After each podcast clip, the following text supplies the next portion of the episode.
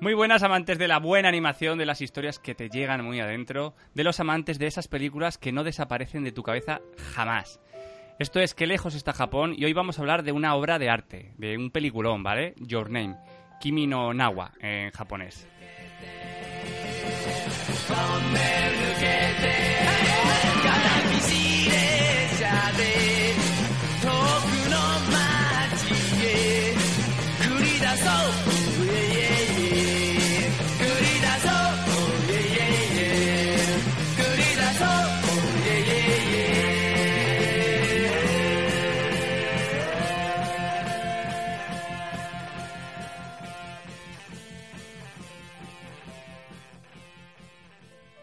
Cómo no, antes de comenzar a meternos en, la obra de Makoto Shinkai, voy a presentar a mis amiguitas de podcast, ¿vale? Eh, dos, chicas muy guapas. Por un lado tenemos a un tipo que se recorre todas las ferias frikis para vender libros sobre videojuegos. Es como el Labón Llama, pero de los libros.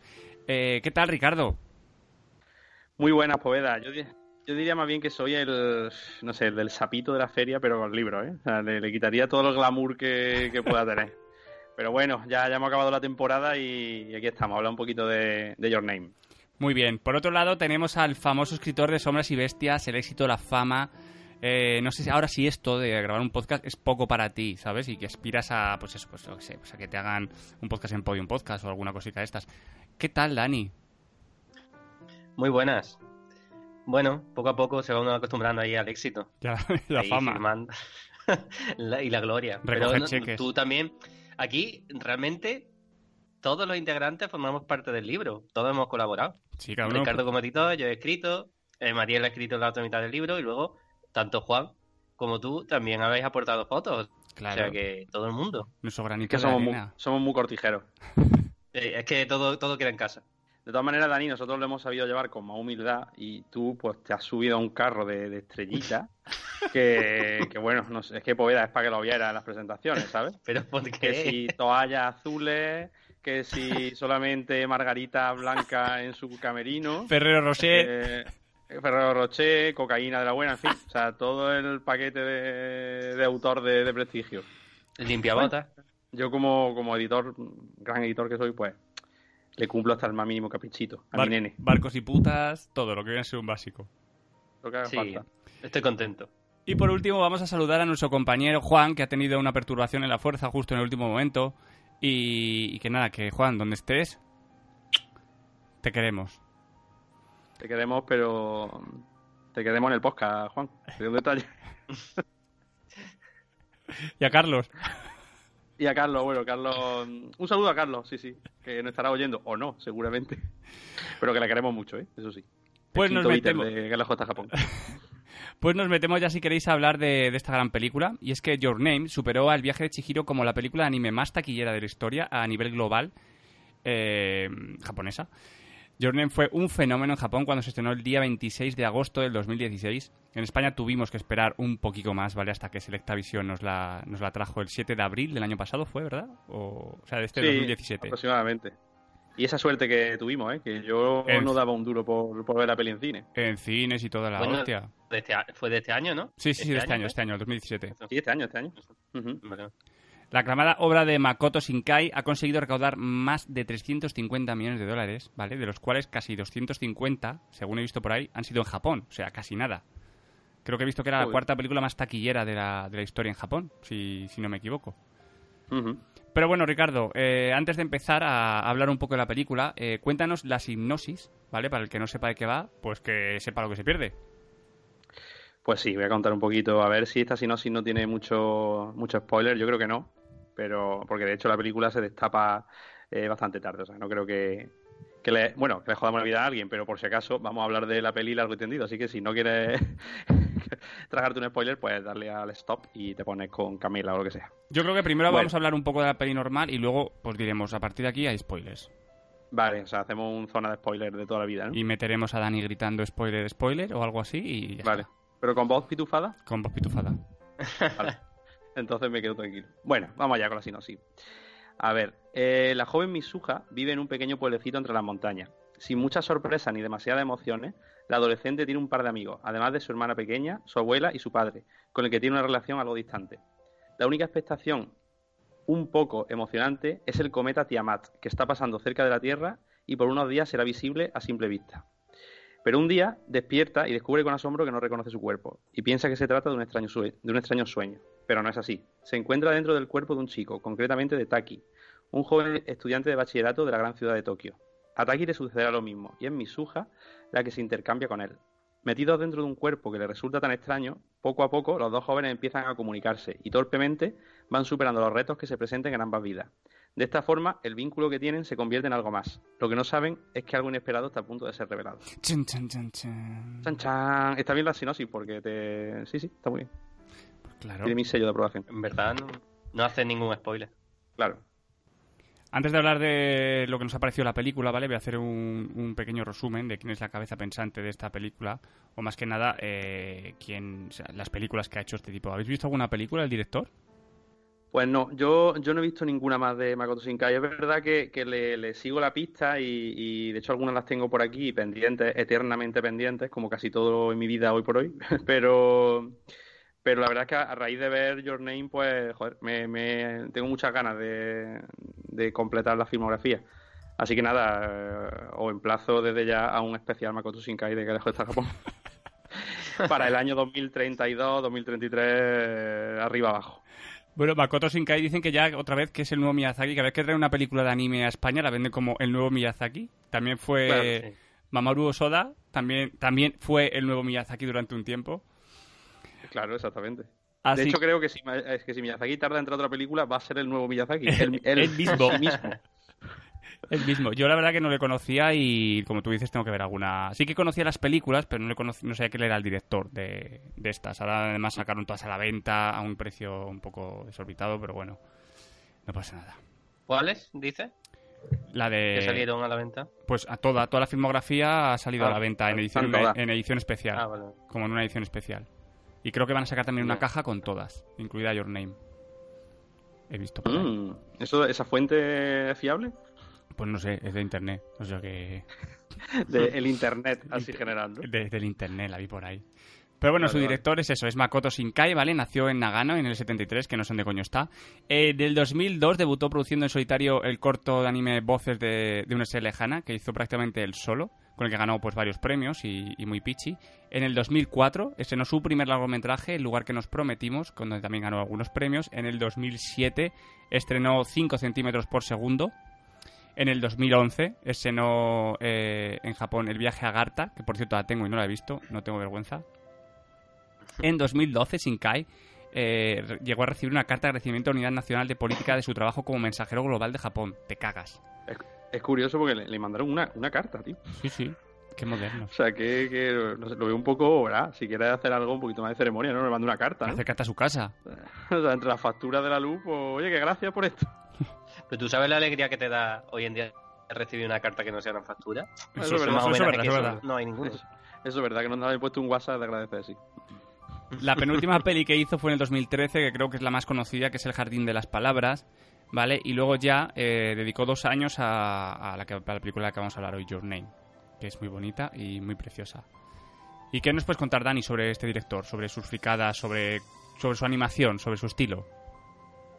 Vale, pues he estado investigando un poco su estilo de animación, porque claro, tampoco, sinceramente, solamente la única experiencia que tengo directa es con Your Name, porque las demás las he visto en fragmentos de, YouTube, pero hay unos cuantos factores que, se repiten en su filmografía. Estoy hablando sobre todo a nivel eso, técnico y, de, eh, y artístico. Él es una persona que considera que la iluminación es esencial en sus películas, así que una vez que termina la, una animación, revisa las escenas, fotograma por fotograma y añade como un toque personal de luz si ve que es necesario. Em, hoy en día, como, como, en fin, gracias a los medios digitales es bastante fácil editar esto en otra capa por encima. Eh, hay mezcla animación tradicional eh, con dibujada en papel, pero también la combina con medios digitales eh, para el color, los fondos y los efectos especiales, que por supuesto salta a la vista que, no es solo animación tradicional, como nada hoy en día lo es, pero está bastante bien, bien integrado. Y una cosa bastante llamativa es el uso de la, de la rotoscopia, porque pintan encima de, de imágenes reales, de vídeos, de fotos de fondo, con lo cual consiguen los escenarios muy detallados, casi realistas, pero conserva la, la esencia del anime.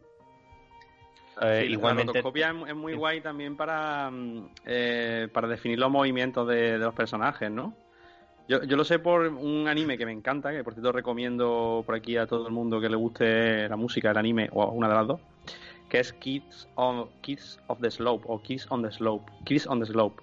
Y es un, bueno, una, es un anime sobre, sobre unos chavales que montan una especie de grupito de jazz en Japón, el, no sé si los años 60 o 70, y es una pasada porque usan la técnica esta de rotoscopia para, para los movimientos de, pues de la batería, de la trompeta y tal.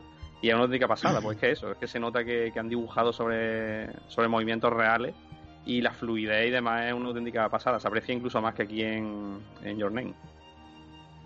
Sí, es que creo que en Your Name lo han utilizado mucho para fondos, pero en personajes no estoy seguro, porque ya te digo, hay un vídeo que no no he conseguido encontrarlo, vi hace un tiempo y creo que se veía una comparación de rotoscopia de lo que habían utilizado, ¿no? De imágenes de referencia. Y creo que había momentos en el templo, cuando están haciendo los movimientos, la danza está ritual y demás.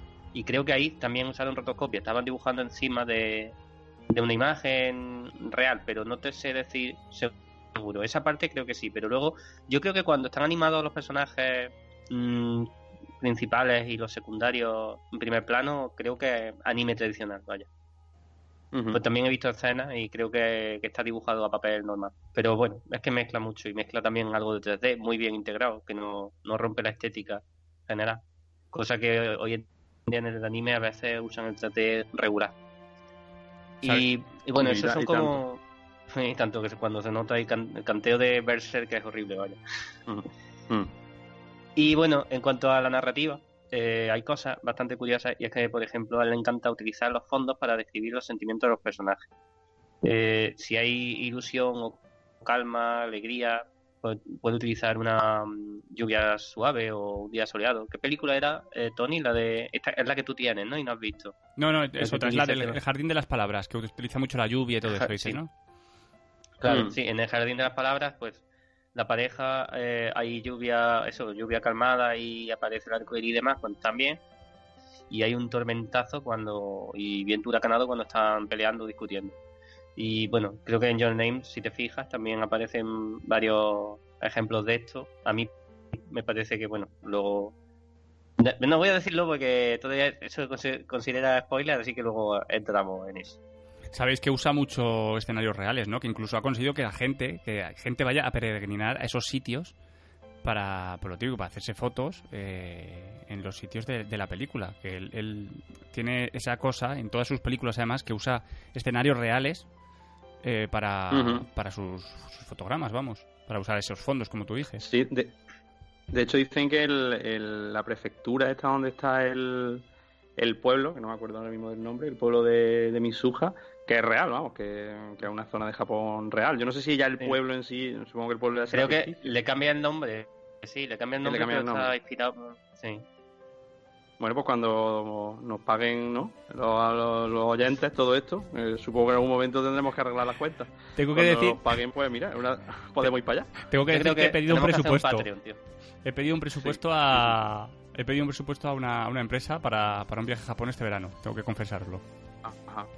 Pero lo hago todo lo, pero, y, pero lo hago todos los años. en el Twitter para, para que lo desgranen ya los lectores y eso y se pongan ellos de acuerdo. Pero los oyentes que digan. Pero pido presupuestos todos los años para luego no ir. o sea, tú eres el, cansino, ¿no? De la agencia de viajes. Gilipollas de otro año. Se piensa que como ha subido, ha bajado el dólar. Deben acercarte y hacen ¡Buf! Ya está aquí el friki de los cojones. Y encima está tieso. Imprímele el del año pasado y cámbiale la fecha. Imprímele el del año pasado si no se va a dar cuenta el gilipollas. Lo haces así, te desmotiva y se te quitan las ganas, ¿no? Cuando ves el precio. Es una pena, pero bueno. Oye, pues yo, por, cierto, yo tengo que decir públicamente aquí, ¿eh? porque me comprometo, si no lo digo públicamente, no me comprometo, que he puesto una hucha de la tica, ¿eh? de las que no se abren, ¿eh? sin trampa, para ir a Japón. Y aquí estoy echando mis billes. Así que os aviso para que luego nos pille esto con la braga baja. Ya llevas 5 Que euros. cuando yo diga que me voy... ¿Qué dices, Poeda? Que ya llevas 5 euros. Llevo... creo- sí, porque he dicho solo chavilleta, así que llevo 5 euros. es el mínimo que puedo. ¿Algo más que Bueno, contar, final, a ver Dani? si el el- sí, eh, eh, digo, a ver si el viaje es un copago y entre los fans, ¿no? Y lo que tengamos ahorrado, pues ya nos vamos. Joder, mira, Ya, el ya último... estamos empezando a bajar el listón, ¿verdad? Ya es copago. Ya es copago, ya no llega. Vamos a ver, el último Ya programa... El último programa tiene 300 escuchas. ¿Vale? Sí, si ya lo Si nos dijo... dieran una peseta. Sí cada lo dijo, es, ya lo dijo Lola Flores. Si nos diesen una peseti, un eurigo por cada escucha, pues nos íbamos a Japón. No, es que Claro, la gente, de verdad, quiere todo, el, el todo gratis, el todo gratis que se está cargando este país, la cultura de este país, el todo gratis. Venga, alegría. Venga, es que estos chavales se lo ocurren como se lo ocurran, sin ver un duro. Ah, pero por favor, anda, sigue que me estoy calentando y, y no quiero no quiero tenerla. Qué bueno, Dani, ¿alguna cosa más? Eh, sí, sí, un par de cosillas más. Eh, otra cosa fundamental de su cine es, es que hay un balance entre la vida cotidiana y el mundo fantástico. Eh, también pues, lo podemos ver en todas sus películas, pero los elementos mágicos y religiosos que lo salpican todo tampoco desplazan al centro de la historia. Son un canal más para contar historias centradas en, en las relaciones y en los sentimientos de los personajes.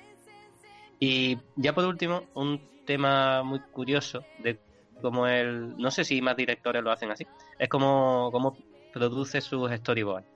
Eh, Shinkai es especialmente meticuloso con esto. Bueno, sabéis que los storyboards son una, serie de paneles, como viñetas de cómic, donde se muestran los encuadres clave con dibujos simplificados de los personajes y el escenario, para que los animadores tengan una referencia. Pero Shinkai lo hace eh, primero, eh, normal, luego lo graba en vídeo y después lo dobla él mismo. De esta forma a los animadores les da una guía muy precisa y el resultado final es justo lo que él tiene en su mente. En vez de, de ponerle los paneles y que ellos los vean, él pone el panel, pone cuánto, le- les está mostrando cuántos segundos dura y qué, está diciendo cada personaje. Entonces, además con un pequeño detalle de, la expresión. De esta manera, él controla exactamente cómo quiere que se haga el plano. Que decía que igualico que Miyazaki, que cagando hace los storyboards y los va lanzando sin, sin guion ni No, pero hostias. esa obsesión por el, esa obsesión por el control es muy, es muy común entre ambos directores. ¿eh? Y de hecho creo que la, que la calidad de- del trabajo final, al final viene por ahí, de, de- de lo que se conoce como lo tengo que hacer yo todo. Sí, pero a mí me da como la impresión de que Miyazaki está como cansineando encima a todo el mundo, mirándoles por encima del hombro, mientras y corrigiéndole. Sí, y este, este es como más metódico, ¿no? Él te, te da ya un storyboard tan detallado que es como en plan, no te sa- ya colorea y no te sacas de la línea, ¿vale? Eh, tu trabajo es este, ¿sabes? Como exactamente sabes lo que tienes que hacer, pues hazlo. Y ya está. Pues sí, sí, sí, sí. sí. Puede Pues- ser. Pues bueno, la- vamos a ver si queréis de la, está. vamos a ver si queréis de la peli, muy bonito Dani. Eh, la peli tiene tres actos y yo creo que se notan, están muy marcados, ¿vale? Eh, viene a ser la presentación de los personajes, luego el giro ese que da y, y luego ya pues lo que viene Ujú. toda la parte de- del desenlace. Pero si queréis vamos a comenzar por algo que a mí, que yo he dicho que odio. No sé, no sé la versión que habéis visto vosotros, pero os lo he dicho Dani antes. O sea, no me gustan los opening en las películas de anime. Eh, sí, a mí me saca un poco esa movida, la verdad. Eh, Es una mini y crítica antes de- de opinar. o sea, quiero decir, no... Es una mini crítica antes de comenzar a hablar de, en sí de la película, pero no me gustan los openings en una película. Mm, no. Dani dice que a él no le molesta. A mí no me molesta, no entiendo, ni tampoco me aporta nada. Simplemente es que entiendo que es como una referencia al mundo de la, de la serie de anime y ya está. Pero bueno. Sí, vamos, a mí no me, o sea, no me, no me, no me indigna, como a Poveda, por ejemplo. Sí, Pero- nazi. Pero sí es cierto que, que me saca un poquito y además no, o sea, quiero decir, es que no lo entiendo, no, no, no veo, o sea, no es parte del lenguaje cinematográfico, el- un opening, pues bueno, es una cosa propia de, del mundo de la serie, supongo que es lo que dice Dani, que es una, una herencia, ¿no?, de- del anime. Bueno, eh, también es verdad que yo creo eh, y sospecho que todo esto se mueve también por motivos comerciales, o sea, si tú haces una especie de single de la película Claro. y vende muchos CDs y un- muchas descargas, pues Makoto Shinkai, pues en vez de nada en billetes de 100, nada en billetes de 200. Entonces, todos con- o sea, ¿sabes lo que te quiero decir? Y dirá Makoto Shinkai, si a Poveda no le gusta eso, pues que ya, que se asurre con un látigo. A ver, Que no haga el podcast que toma por a ver, culo. haber estudiado, ¿sabes? Por eso lo- todas las series de anime cambian de opening cada cinco capítulos y sacan un nuevo disco. Pues claro, pues seguramente. Eso todo en Japón está todo más industrializado que la más. O sea, y para Ah, muestra, ¿tenéis en mente- podéis escuchar que lejos está Japón. Sí. ¿Tenéis en mente alguna película occidental que tenga un, un opening así? A mí se me ocurre una. A mí no. La de, la de. Watchmen. Ah, Watchmen pues, tiene un opening. Pero, Pero, pero tío- es un opening, te cuenta una historia. Es verdad que te está contando una historia. Es interesante Claro, porque te o sea, cuenta es- los minutos. Watchmen- Claro, Watchmen, digamos que hace uso de una canción para narrar parte de la historia. Es que aquí, de hecho, si no recuerdo yo mal, eh, en el opening hay cortes de, de la peli, ¿no? Sí, sí, no, no, es que ese es el problema. Claro, claro. O sea, es que hay cortes, Ya. se ve la ceremonia. se- Entonces, bueno, también es verdad Sí, que bueno. puede ser, si lo piensas, como una especie de. como tiene, Puede tener incluso sentido narrativo del aspecto de. que ahora hablaremos de ello. Del cruce de las líneas temporales, ¿no? Los saltos entre esa especie de dimensiones temporales, bueno, todo entrelazado. En fin, se le puede buscar los tres pies del gato. Pero para no pillarnos los dedos, te digo que es para que Makoto Shinkai gane más dinero y ya está. Y punto Seguro. pelota. Bueno, Ricardo, así para comenzar, ¿a ti qué te ha parecido la película? A mí la película me parece una mi- no, a, mí la, a la película me, encanta, me ha encantado, o sea, bueno, me encantó, me encantó cuando la vi en el cine y, y ahora que la he vuelto a ver para, para el podcast me, reafirmo. La peli, para mí, tiene esa magia y por eso sí creo que, Makoto Shinkai es el verdadero sucesor de, de- de Miyazaki, ¿no? En el sentido de que de que las películas de, de Ghibli y, y- y en este caso Your Name tienen algo que esta película me ha gustado. Eh, la historia superficial, lo que hay de superficie, lo entiendo perfectamente, pero me ha gustado más que lo que me está narrando la historia. ¿Qué es lo que ha pasado? ¿Qué, qué- qué hay aquí que subyace para que para que algo se haya movido dentro de mí, ¿no? Luego la ves dos, tres, cuatro veces y ya empieza a, sacar cosas, ¿no? Lo que eso pasa, por ejemplo, en Chihiro. Son películas que las primeras veces te gustan y puedes decir, me gusta, pero no sé por qué, ¿no? El, el clásico este que pasa muchas veces con el anime. Entonces, me gusta por muchos motivos. Me gusta porque mm, a una, eh, por un lado, una historia, digamos, de calado global, o sea, le puede gustar a, una persona de cualquier cultura, pero cuenta también una historia muy japonesa, se mete en, en movidas muy interesantes de la, de la cultura japonesa, de la- del sintoísmo, de las tradiciones, del mundo espectral este que, que está que hace de Japón un sitio tan, tan especial. Por todo eso me gusta mucho, me gustan los giros que tiene eh, y por supuesto a nivel técnico me encanta y la banda sonora me parece una pasada. Así que a mí me flipa la peli. Dani, Pues sí, no sé mucho más, no tengo mucho más que añadir, simplemente eh, me ha gustado mucho. Eh, también es verdad que, claro, la gente, todo el mundo me lo había puesto muy, muy bien. Por suerte no sabía prácticamente nada hasta el momento, que es una película que la primera vez tienes que verla sin saber nada. Y al principio me pareció un poquito, en plan, era un poco turras al principio. Yo estaba como, no sé, digo, esto está guay, pero esto lo he visto ya muchas veces, ¿no? Lo del cambio de chico, chica, no sé, digo, no sé, pero bueno, eso solo a la primera media hora. Luego, mm, cuando la película se abre a ese mundo mágico y te demuestra eso, esa la cultura japonesa, lo bien que, que te muestra el tema del sintoísmo, es interesante tanto. Si conoces mucho del tema, porque vas a apreciar todas las referencias, y si no las conoces, pues te pica mucho la curiosidad para aprender más sobre el tema, porque creo que enlaza también en la historia de ficción con ese mundo de leyenda japonés que, ya te digo, sin conocerlo en profundidad, creo que, que a cualquiera le dan ganas de seguir investigando y, y saber un poquito más de eso.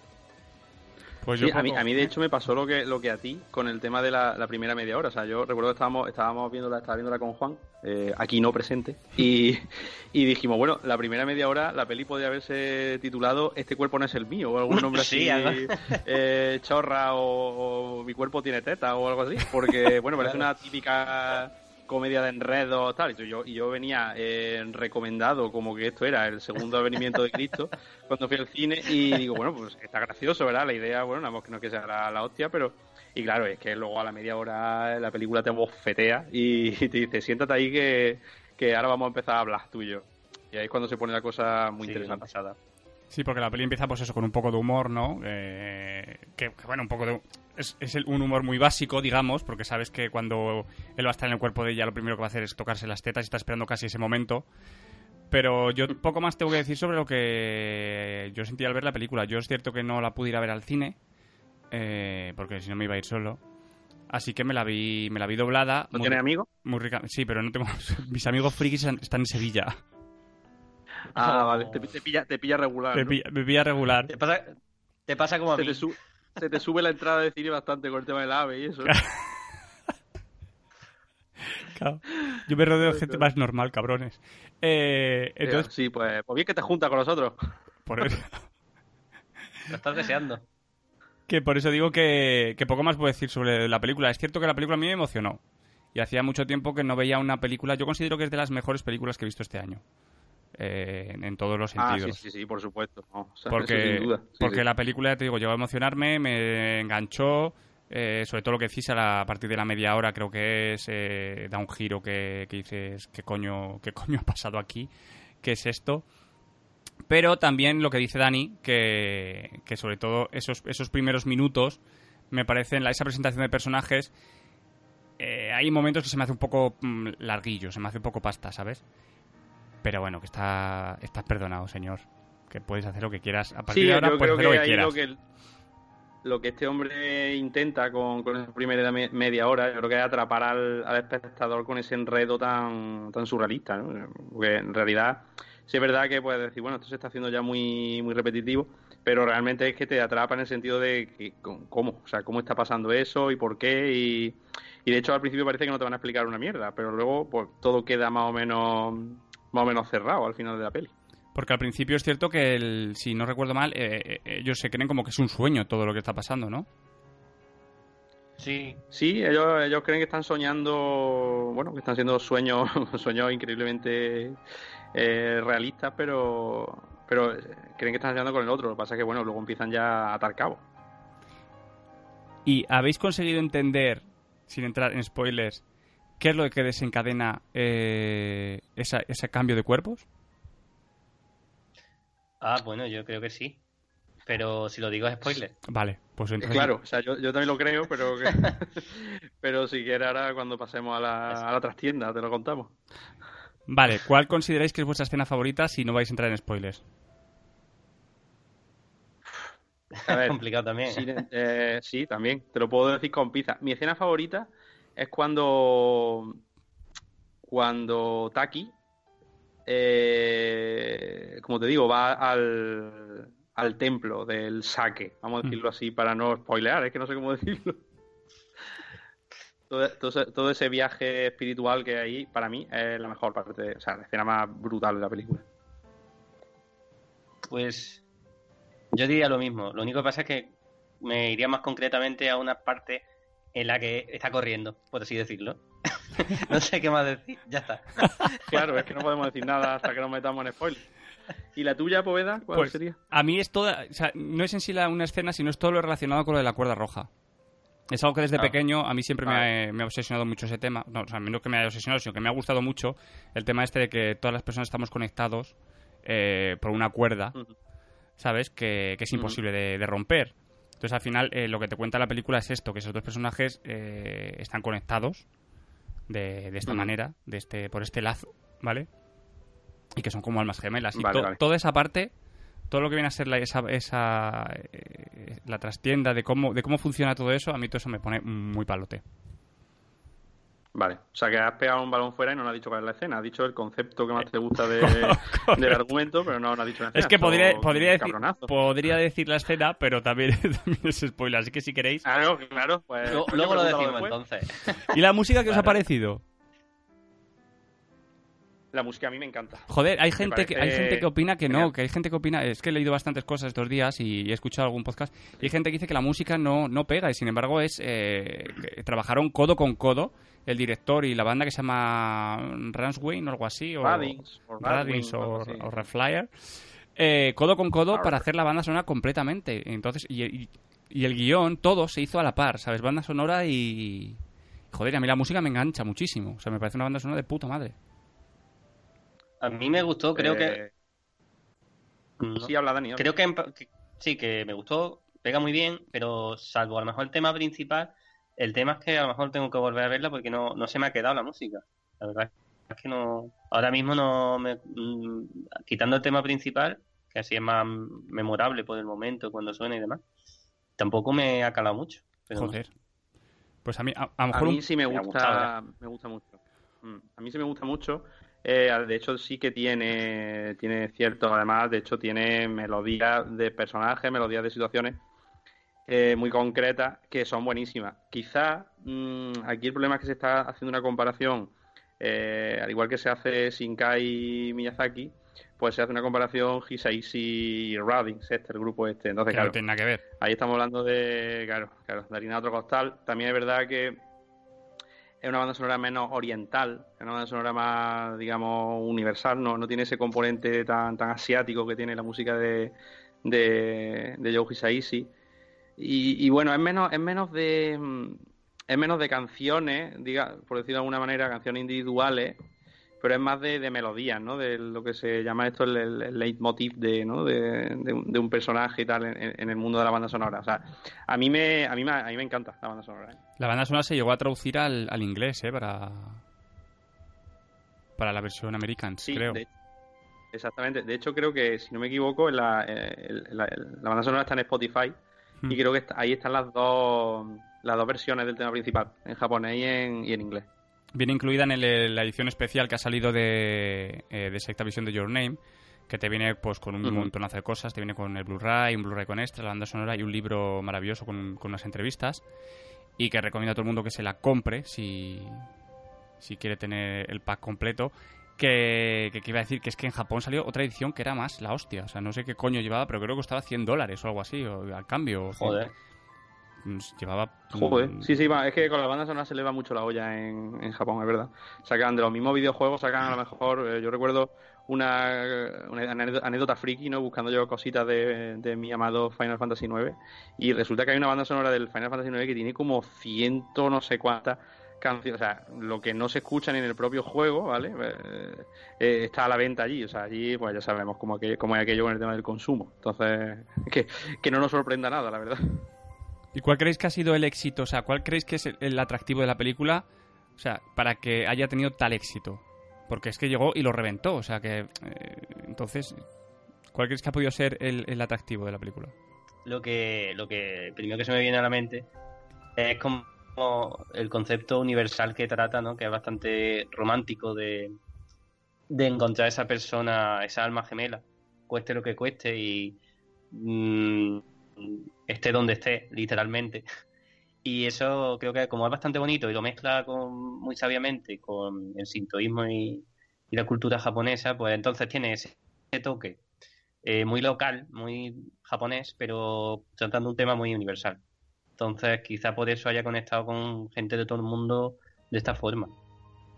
Es que es justamente eso, o sea, eh, os he recomendado antes, de empezar el podcast el, un artículo muy bueno que hay en la web japonismo.com eh, sobre bueno sobre las referencias y sobre, sobre todo lo que hay detrás de la peli. Y el autor de, del artículo hace una reflexión sobre esto mismo que estamos hablando y tiene toda la razón.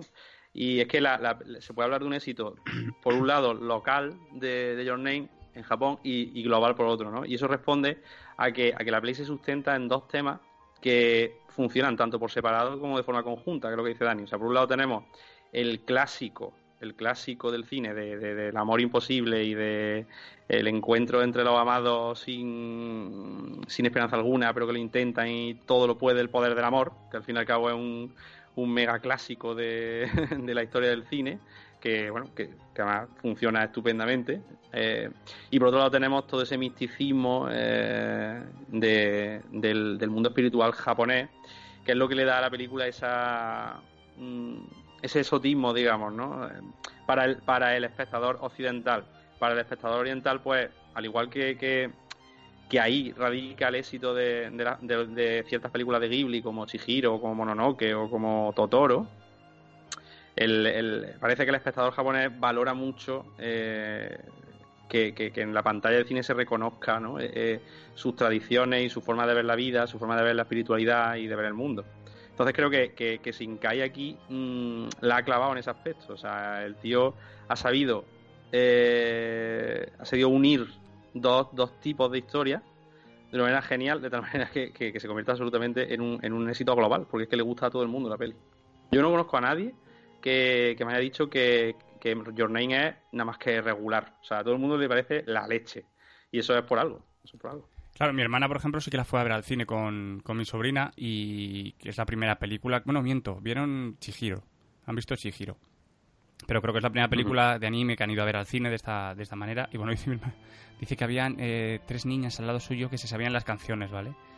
Digo, para que veas el, el, friquismo que existe, que existía o, sobre esta película, que creo que, a los pocos días la había ido a ver 10.000 espectadores o algo así, que creo que es una burrada. se estrenó en muy poquitas salas. Creo, que en, creo que en España. Es que, si te das cuenta, ese ahí es donde este tío puede arrebatarle el podio a Ghibli porque Ghibli está eh, regentado por un hombre que es un auténtico genio, pero que a grandes rasgos hace lo que le sale de los cojones.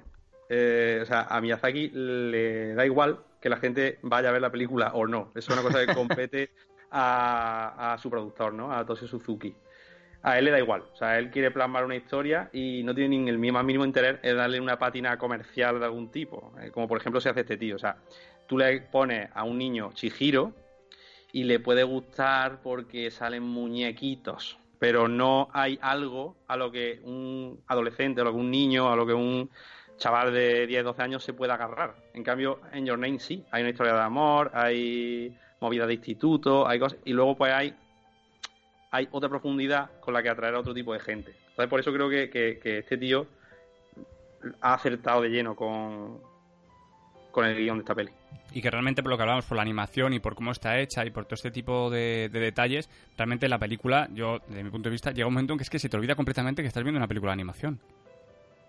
Al menos a mí me, pasó eh. eso, o sea, se me olvida que estoy viendo una película de animación.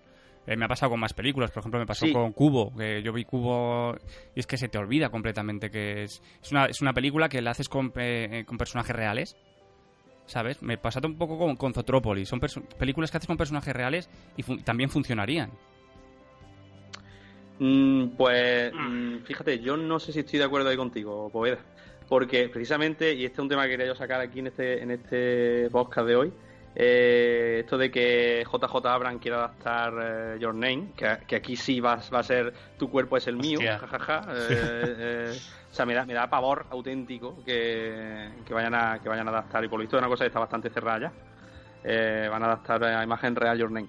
Yo creo que esta peli, por supuesto, mm, o sea, digamos que, que que supera cualquier cosa que se haya visto a nivel de madurez en un anime, ¿no? O sea, quiero decir, a lo que me refiero es que no, no se siente una película de dibujo, ¿vale? Es cierto que, es una peli que podría funcionar también con actores, pero es verdad que es una peli que creo que es, a pesar de su, de su historia que, pueda gustar a, todo el mundo, es una peli eminentemente japonesa. Yo creo que no podría, o sea, me, me cuesta imaginar que esta peli se hiciera eh, basándose en la cultura occidental, porque es que no existe. O sea, yo creo que, que las religiones occidentales no tienen un sentido tan profundo de, la espiritualidad y no tienen esa filosofía detrás como tiene el sintoísmo. Entonces, por un lado, mm, si tú haces una peli de actores reales, o sea, lo que viene siendo un live action de estos japonés, japonés de Your Name, inevitablemente al espectador occidental le saca, porque yo creo que es así,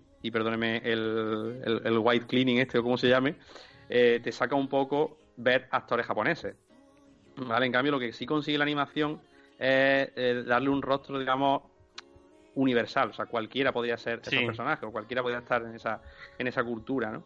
Eso por un lado. Y luego, por otro, la, belleza plástica que tiene Your Name eh, creo, que, creo que se debe fundamentalmente a que, a, que se hace mediante animación. O sea, todas esas escenas del cometa eh, yo creo que perderían magia eh, viéndolo como si fuera un cometa real hecho con 3D. ¿Me explico? Hmm. Sí. No sé, esa es la sensación que me da.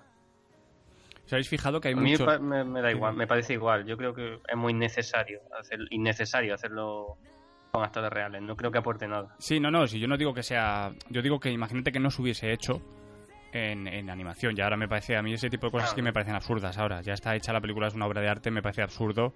Eh, o sea, por favor, no van a hacer un Dead Note o, o sea, no es cosas innecesarias.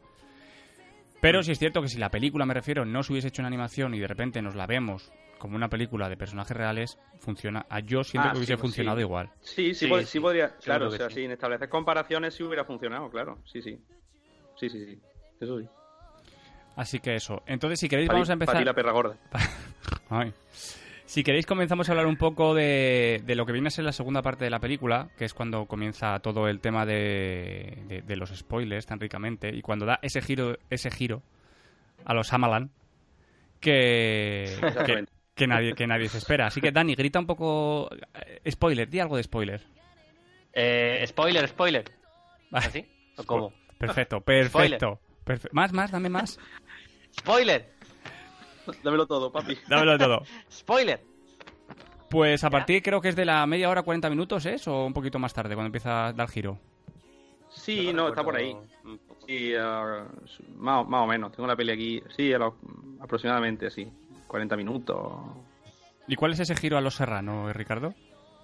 Bueno, eh, resulta que eh, Mitsuha, eh, en realidad, cuando, cuando se da el, el momento de, de estas interconexiones, pues Taki descubre que Mitsuha eh, ah, está muerta, o sea que lleva tres años muerta, eh, debido a que el, a que la- el núcleo del, del cometa eh, se separó a su paso por, por, el, por el pueblo, que no me acuerdo, joder, del nombre, estoy tirando de memoria, no me acuerdo.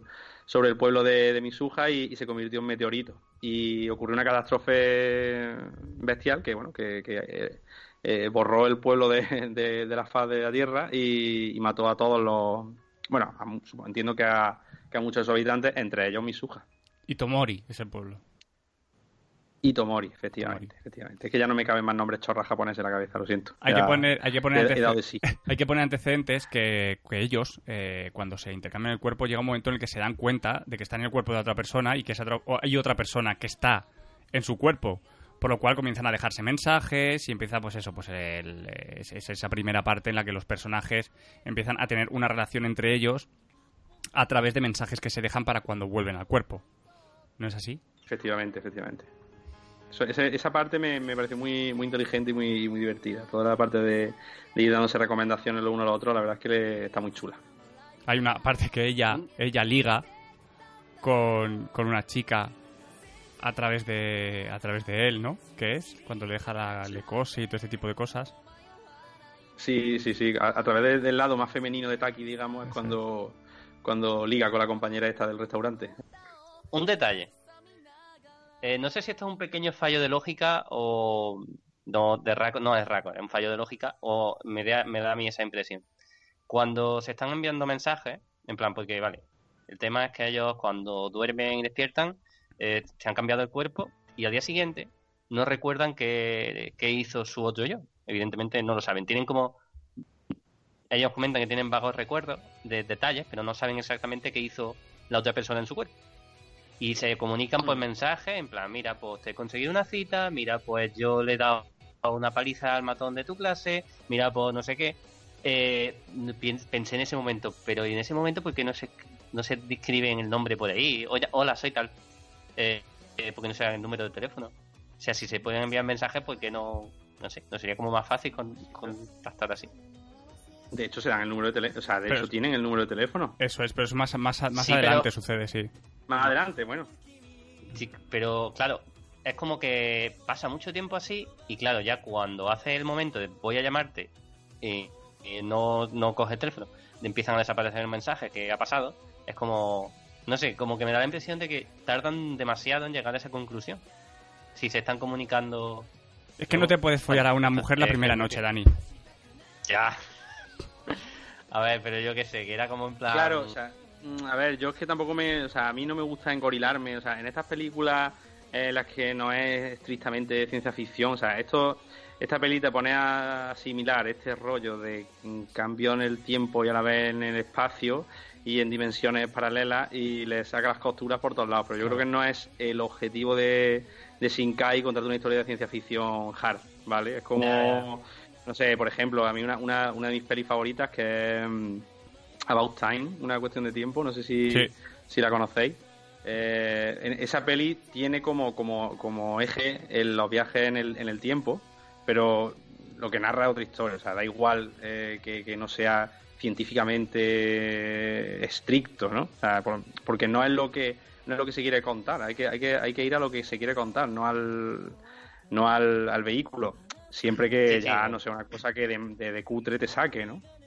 No sé, esa es mi opinión. tiene, tiene, razón, sí, al final es que era una impresión que me estaba dando mientras, mientras lo veía. En otras palabras, en otras palabras, Dani, deja el mi, mi, mi, mi, mi, mi, mi. Vaya, Otra cosa que pasó es que hasta que me di cuenta bien del móvil, que los dos tenían móvil y demás, yo por un momento tuve la impresión de que no les separaban tres años, sino que les separaban mucho tiempo, como una generación, porque claro, como él vive en Tokio y ella vivía mm, en un pueblecito, digo, a lo mejor esta gente le separa muchos años.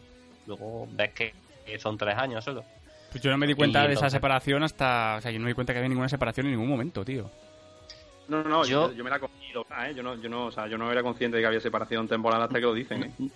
No, no, no, yo, a ver, la cosa es, yo me creí que al principio, yo por por tonto, simplemente, me pensé que había separación temporal al principio. Luego dije, ah, no la hay. Y luego es como, ah, pues sí la había, pero claro, tres años que al fin y al cabo no, no es una ah, separación significativa, ¿sabes? Yo es que pensaba que era una separación al principio, digo, a lo mejor casi generacional, ¿sabes?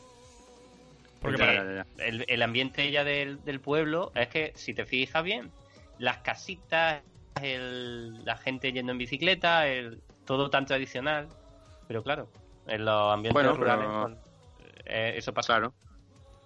¿Cuál creéis que eso, como os he comentado antes, os he preguntado antes, cuál creéis que es el motivo de... ¿Cuál es vuestra explicación para esto que está pasando, que les pasa a estos dos personajes? Al margen de que la abuela, de que la abuela ya deja caer que, había más gente en la familia que le había pasado eso. Sí. Eh, bueno, creo que estamos pensando lo mismo, ¿lo digo yo? Sí, sí, venga, tírale. Pues cuando hay, cuando terminan el tema este del, ritual, que ella está avergonzada por lo de, bueno, ahora hablaremos de eso, supongo, lo de masticar el, el, arroz, el saque, sí. Eh, y es, un momentazo, desde luego. momentazos. La paella de que todo su... y fermentada. La cubana. Qué asco. Y vienen sus compañeros de clase y empiezan a reírse de ella. Su hermana le dice, pues no, no sé por qué te, pones así, no es para tanto. Y dice, ah, claro, tú es que no eres adolescente, tú no sabes lo que es. Y ellas van bajando las escaleras del, del templo y llega un momento en el que grita que ojalá fuera un chico joven en Tokio. Porque al, ser, al no ser mujer, eh, ser un chico tendría menos responsabilidades y en una ciudad grande podría ser ella misma y tendría libertad. Eso es lo que desea y entonces eh, Kami este, el dios del lugar, pues se lo concede. Es lo que creo que es. Eh, sí, es que, es que esa pregunta es bastante jodida porque mm, en realidad en Your Name el, el concepto del, del tiempo es bastante complejo, ¿no? Porque cabe preguntarse, bueno, ¿y todo esto ocurre para que al final eh, salven el pueblo en una línea temporal paralela. O sea, quiero decir, aquí se pone la cosa bastante espesota, ¿no? Porque, claro, ella, ella, ella, se intercambia y a raíz de ese intercambio, él conoce la historia del pueblo, eh, va, va al templo, bebe el saque de el saque salivoso de, mm. de Misuja y es así como, como, como consigue salvarla pero salvarla, digamos, como en otra dimensión. Es que es una cosa súper... Ahí se pone el tema bastante, joder, complejillo. sí, claro, a ver, tú ya... La Tiene muchas interpretaciones, no sé. Ya... Claro, que... Dentro de, esta parte que hemos hablado de lo de las cuerdas rojas, que supone que todos estamos unidos por una cuerda roja, con los alma gemela y patín patatán. Y lo del saque, tío, que es mm. que tiene, el saque tiene mucho que ver en esta película, lo que viene a ser la, la, la bebida. Y claro, aquí lo que lo, que lo hacen, como lo hacen, es como lo hacían antaño, o sea, los orígenes. Que es lo que tú has dicho, que es eh, mascar con la boca, ¿vale? Mm. Y escupirlo. Sí, básicamente. ¿eh? Se fermentaba, se fermentaba con la saliva y bueno, en peores plazas hemos toreado, desde luego. O sea, tampoco nos echamos la mano a la cabeza. Esto, esto en realidad, eh, o sea, es cierto que, choca, choca especialmente al, espectador occidental. Yo, yo lo flipé cuando, cuando lo vi. Pero mm, tiene mucho sentido y va muy ligado con todo el aspecto folclórico de la película y todo el rollo espiritual. De hecho, hay, hay una escena que es magnífica, de las que más me gusta también de la peli, que es cuando Taki, en el cuerpo de, de Misuja, eh, carga a su abuela hacia hacia el templo, ¿no? Que en realidad a donde van es a...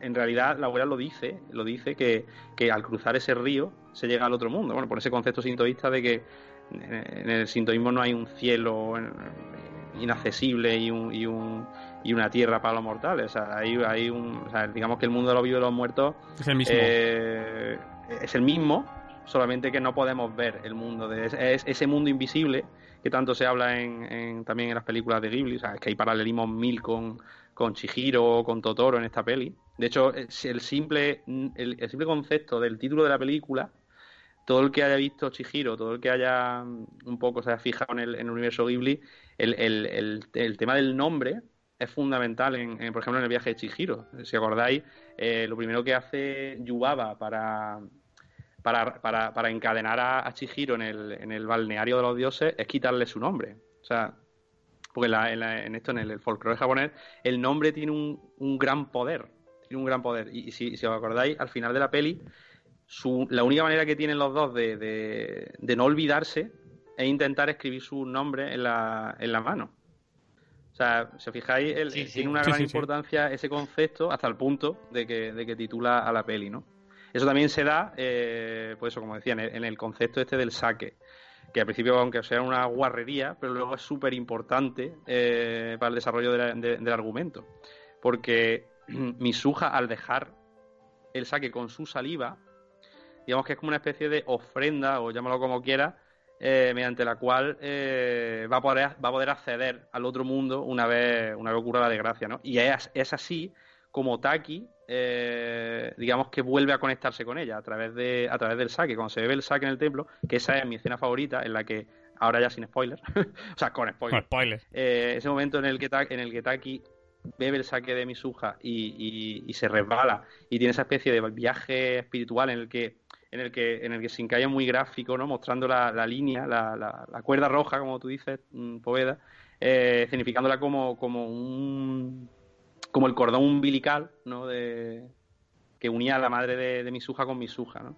Todo ese simbolismo eh, parte en realidad del tema del, del tema del saque y del musubi, que es lo que, me he ido por las ramas, por cierto, que la, abuela en esa escena eh, cuenta lo que es el musubi, ¿no? Esa conexión espiritual entre, entre lo humano y, su entorno, ¿no? El entorno de la naturaleza. Entonces, ese concepto es que es, básico en, en, el saque. Musubi, eso es es lo que se representaba cuando la abuela estaba cosiendo también, que se veían todas las cuerdas. Hace mucho hincapié en eso. Aparece muchas veces ese plano. Claro, también eh, el tema de las cuerdas trenzadas, también yo, vamos, lo, yo lo veo por lo menos muy claro, un, o sea, hace una clara alusión al, concepto de, o sea, de, de, cómo las líneas temporales en la película se cruzan, se separan, se vuelven a unir, se unen por el principio, van al final. Eh, en realidad es hacer gráfico lo, lo, que intenta lo que intenta vender este tío o sea, en, la peli. Vale, ahora que has comentado ya tú lo de tu escena favorita, ya sin spoiler, hmm. con spoiler, eh, comento que la mía es prácticamente, bueno, forma parte de esa misma escena un poquito más adelante, cuando eh, sube al, al cráter y empieza a correr en una dirección y eh, ella está corriendo en la otra y se encuentran justo en el crepúsculo, que es cuando su abuela también dijo que en el crepúsculo era el momento en el que el mundo de los vivos y el mundo de los muertos se, se unen. Y efectivamente en esos segundos cuando por fin se ven y pueden hablar y eh, claro, se van a escribir el nombre y dura muy, poco porque es el crepúsculo. En cuanto mm, llega la noche, desaparece ese momento mágico de, del mundo de que se conecta de los vivos y los muertos, y es bastante curioso.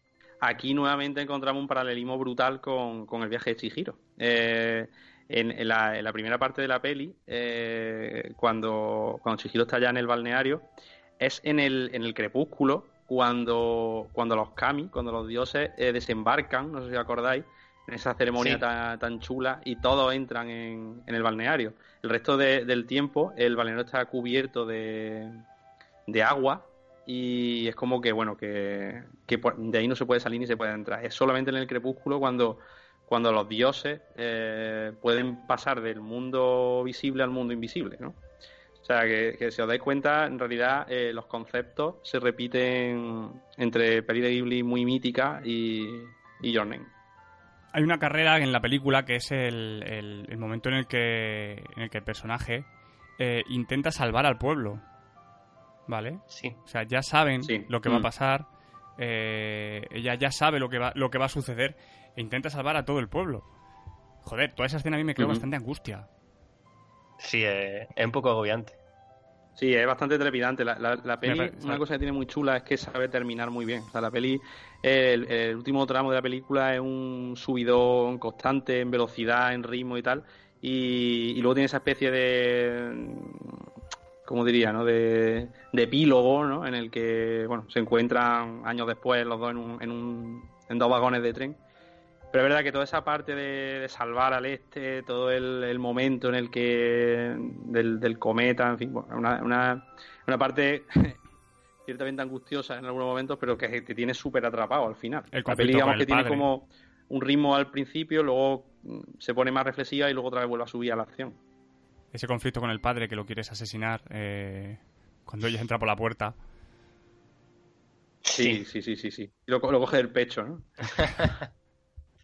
Y, coge el Y le, dice, le, le insulta y todo, le llama gilipollas o, o algo así, le dice muy... Que el otro se queda como en plan, esta no es mi hija. Sí, claro. Y luego ya está toda la parte, lo que viene a ser ya el desenlace final, eh, cuando, cuando, cuando ella eh, y él, eh, por separado, se están cruzando en, en Japón, en Tokio, perdona, creo que es, ¿no?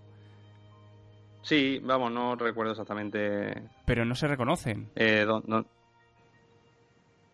no se reconocen, pero. Pero saben que- pero tú está- te refieres al final, final o al, al momento en el que ella le da la.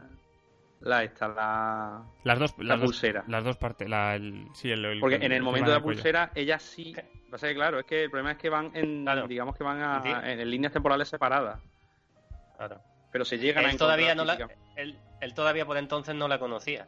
Por eso piensa No que hace esta, esta rarita. Pero en ese Sí, momento toda cuando la, lógica del mundo porque ahí estaba viva todavía ella. Claro. Claro. Pero ella entonces ahí sí que le reconocía. Ella sí. Sí. Claro, Pero tú él tienes no que entender que se encuentran en líneas temporales distintas. Hmm. Puedan el hablar, puedan hablar mm, mediante los intercambios, digamos, físicamente no se encuentran en el mismo espacio temporal.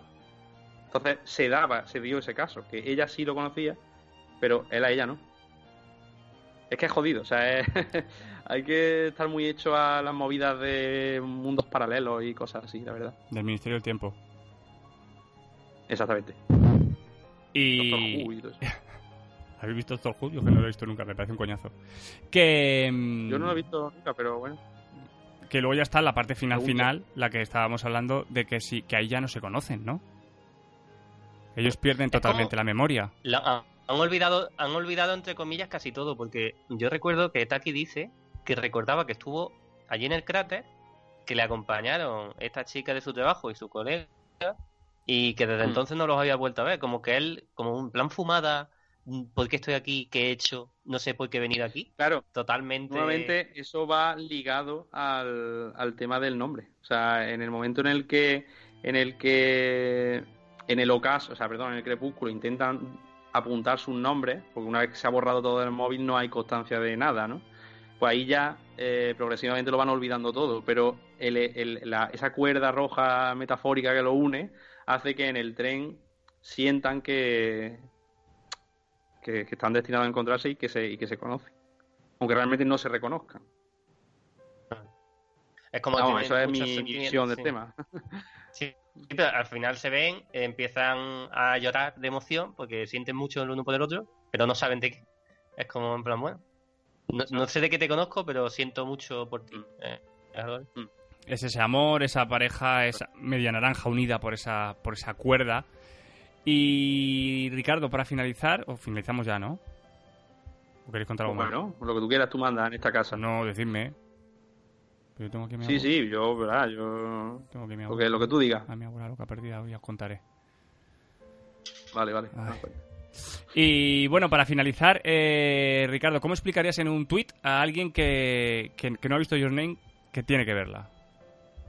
Joder, macho, en un tuit, pero de 140 caracteres o 12, 280 venga, te dejo caracteres? 280. ¿Puedo poner un GIF? Sí, también. Vale. Pues, a ver, eh, explicar Your Name en un tweet. Pues si nos ponemos en, en, el- en, eh, o sea, en el tono que lejos está Japón, diría mundos paralelos, hombres que se tocan los pechos y, y arroz masticado en forma de bebida alcohólica en Your Name, el nuevo citazo de Makoto Shinkai. ¿Tú, Dari? Puf, ya me, ya me ha quitado la idea. de- Esta, bueno, no, no se me había ocurrido, pero es que es genial. Ya cómo, cómo lo puedo resumir mejor. Ya me ha quitado la idea, pero no se me había ocurrido. No, quiero decir. o sea, si yo eh, eh, lo hubiera definido de alguna forma, ya no lo puedo definir mejor. O sea. Eh, me has pillado fuera del juego, tío, ¿qué digo? En un tweet no sé resumirte la película. Un, un escupitajo que te llevará a otra dimensión. Bueno, eso, eso es un eslogan casi. Yo qué sé, no- diría que es una película que aúna una tradición y, y modernidad en plan, porque claro, trata temas eh, eternos y actuales, porque el tema de, aunque parezca una tontería, creo que el rollo de usar la tecnología, cómo se comunican por el móvil y demás, es algo muy actual para tratar un tema tan místico, ¿no? Eso me llamó Hmm. la atención bastante. Es bastante curioso, conecta con el público joven, pero claro, como es un tema universal, eh, también llega a todo el público. Así que simplemente eso, una película que habla de sentimientos de una forma bastante, bastante guay. Qué bonito. Pues bueno, que sepáis que los amigos de Selecta Visión, ¿vale? Que son más guapos y majos que, que las pesetas, nos han mandado un pedazo de regalo para sortear, nada más y nada menos que la edición Steelbox de la película de Your Name. ¿Cómo os quedáis? Pues yo te quiero preguntar, ¿puedo participar? No. ¿Yo? No. ¿Con No, un nombre falso tampoco? Eso sí. Vale. Puede participar vosotros. vosotros Si ves si ve, hermanos. si ve un tuit de Rocochi y salgo yo, pero con un bigote y una gafa, eh, espero que me lo admitáis, ¿eh? Y para concursar y llevarte la película que necesitas hacer, pues muy fácil. Primero debes ser seguidor en Twitter de Qué lejos está Japón y también de Selectavision. ¿Vale? Eh, retuitear el concurso acompañado de Quiero Your Name. Y ya está. Lo veréis ahí en nuestro, en nuestro Twitter de Q lejos está Japón. Y, y lo veréis ahí en la cabecerica. Y con retuitear eso y siendo seguidores de los dos, pues con eso entras en el sorteo de la peliculica. Que dentro de un mes, pues calculo que. ¿A qué día estamos? Estamos Estamos, a... 15. Estamos a 15. Pues para Bueno, Navidades. nosotros, nosotros, esto No, es como Your Name. eso es, el nosotros- que, nosotros el estamos que a nos 15. esté escuchando estará en otra línea temporal, claro. Podemos llevar tres años muertos cuando nos escuchen. El sorteo lo haremos el 20 de diciembre. ¿Qué os parece? Una buena fecha, ¿no? Justo antes de Navidades. Por si ya la tenéis, pues Muy para bien. regalarla. Claro, si, la- si recordás, si la tenéis me la podéis regalar a mí. Eso es. Pues nada, bonitos, hasta aquí el programa de hoy. Eh, espero que os haya gustado. Hemos hecho un repaso un poco rapidico a, a lo que viene a ser la película. Pues así un poco freestyle, ¿no? Como, como hacemos siempre. Pues sí, a nuestra manera, sí que vamos a ver si que no nos salen las cosas de otra A- forma. a no- que sí. ha, ha quedado bastante bien, ¿eh? Hombre, Mejor sí. de lo que esperaba, quiero decir. Sí, hombre, mucho mejor de lo que esperaba. Porque Ricardo, Ricardo, quieras que no, el cabrón se lo prepara. Dice que no se lo prepara, pero luego empieza a soltar ahí y es un maestro. ¿Cómo se nota que tiene estudios? Que va, que va, si yo lo que hago es tirar de Wikipedia a tope, ya está, aquí mientras lo escucho, ¿eh? Que esto... Pero es que. A saber, si la a lo mejor la mitad está me lo he inventado. No, no, es que tienes una labia Pero muy por lo menos queda convincente. Si te lo has inventado, pero es creíble, a mí me vale. es, a mí también. Pero, tío, A mí pero- me dices que es de dinosaurios y yo periodista- habiéndolo visto y me lo creo. Es que Dani recuerda, periodismo, tío, un océano de conocimiento de un dedo de profundidad. Eso es. Exacto, eso es. Aparenta el que lema. sabe. Aparenta que sabe de lo que estás hablando. Que bueno, Ricardo, ¿cómo, puede, ¿cómo pueden encontrarnos? Bueno, pues pueden encontrarnos de forma cada vez más difícil, porque lo poco que grabamos.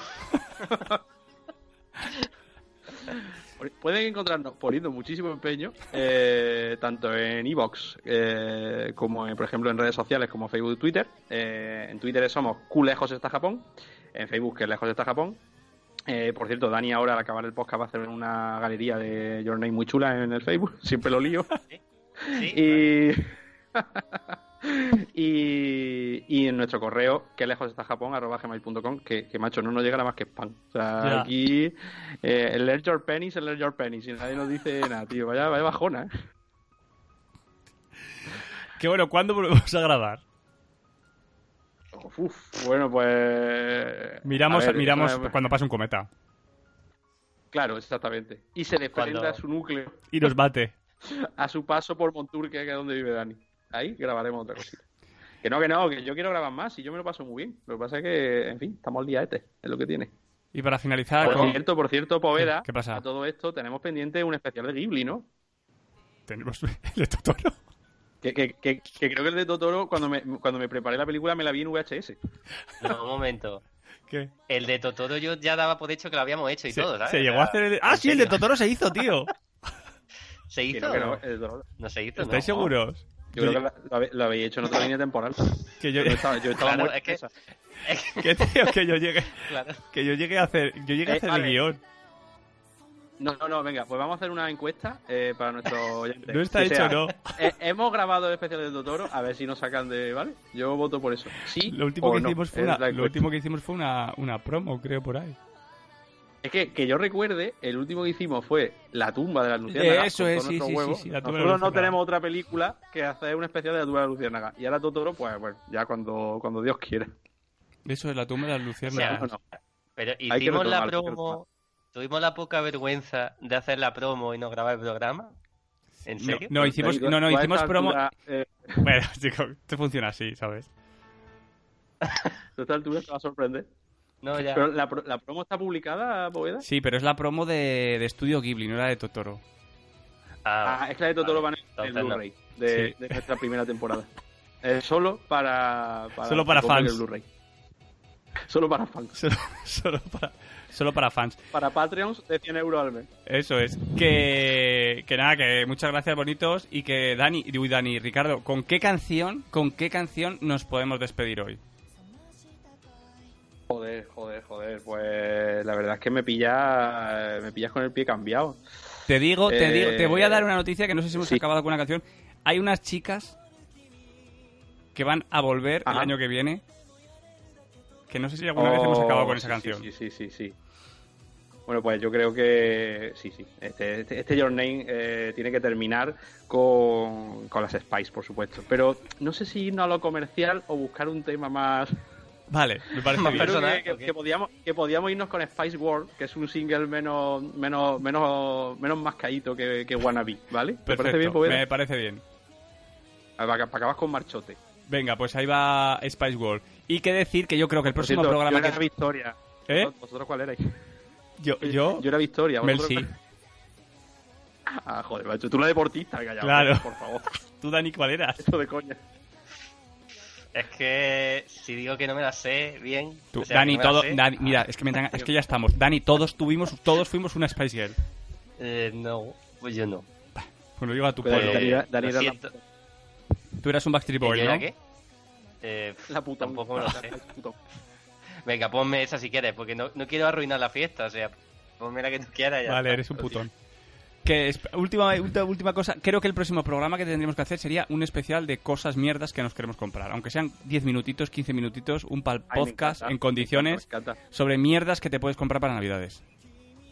Ah, perfecto, Así que comenzad también, vuestra me- lista, me- vuestra wishlist y cuando lo tengamos grabamos. O sea, pero tiene que ser antes de Eh, Navidad. Esto, va- ¿eh? esto, va- esto- esto te lo puedo yo ¿Cómo hago grabar yo mi si quieres conforme corte ahora. Dani, te explico, te explico lo del podcast cómo funciona, ¿vale? Tienes que, son cosas que te quieres comprar, ¿vale? Claro, ese es el problema. Si, si no me quiero comprar nada, ¿qué hago? Bueno, pues tú, tú Dani, haces... no, no sé si lo sabes, Poveda, que es el, el, el Scrooge, de, es el Grinch de la Navidad. Pero bueno, algo, algo sacará. algo Bueno, pues cosas que nos Ya. regalarías, ¿Qué os regalaría? Vale. ¿vale? Bueno, ya pensaré algo. Está bien, esta- le has dado un giro muy interesante. Evidentemente todo es teórico, entiendo, así que Sí, no sí, pasa sí. nada. Pues nada, bonitos, nos despedimos del programa de hoy. Eh, tenéis que ver Your Name, tenéis que participar en el concurso y, por favor, tenéis que seguir escuchando a las maravillosas Spice